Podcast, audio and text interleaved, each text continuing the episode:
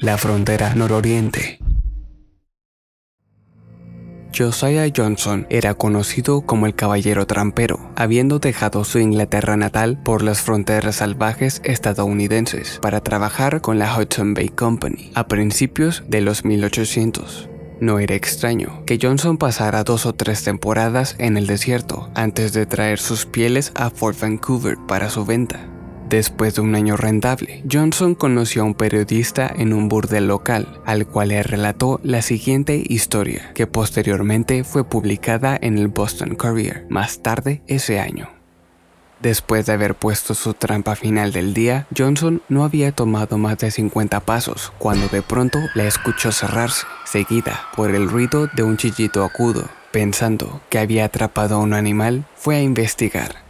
Al llegar de nuevo a la trampa, Johnson se sorprendió al encontrar lo que parecía un niño pequeño, desnudo y desnutrido, atrapado en ella. Su piel era de un color blanco pastoso, como el de un cadáver de varios días al aire, y tenía extremidades largas y delgadas. Su cabeza era deforme, con ojos tan grandes y negros como los de un ternero recién nacido. La criatura gritaba de dolor y tan horripilantes eran sus gritos que Johnson no podía más que cubrirse los oídos y apretar la mandíbula debido a la ansiedad que le causaba.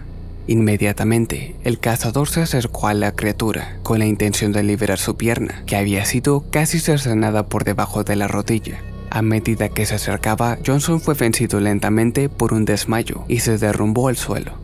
Cuando despertó, tanto la criatura como la trampa habían desaparecido, y aunque era un experto rastreador, no pudo encontrar ningún rastro de la criatura. Sin embargo, logró notar extrañas marcas de quemaduras en los troncos de los árboles a su alrededor, a la altura de su cabeza. Desafortunadamente, Johnson no pudo ser interrogado más sobre el incidente, ya que regresó a su campamento al día siguiente, muriendo de una presunta intoxicación alimentaria dos meses después. Gracias por acompañarme. Mi nombre es Sam y esto fue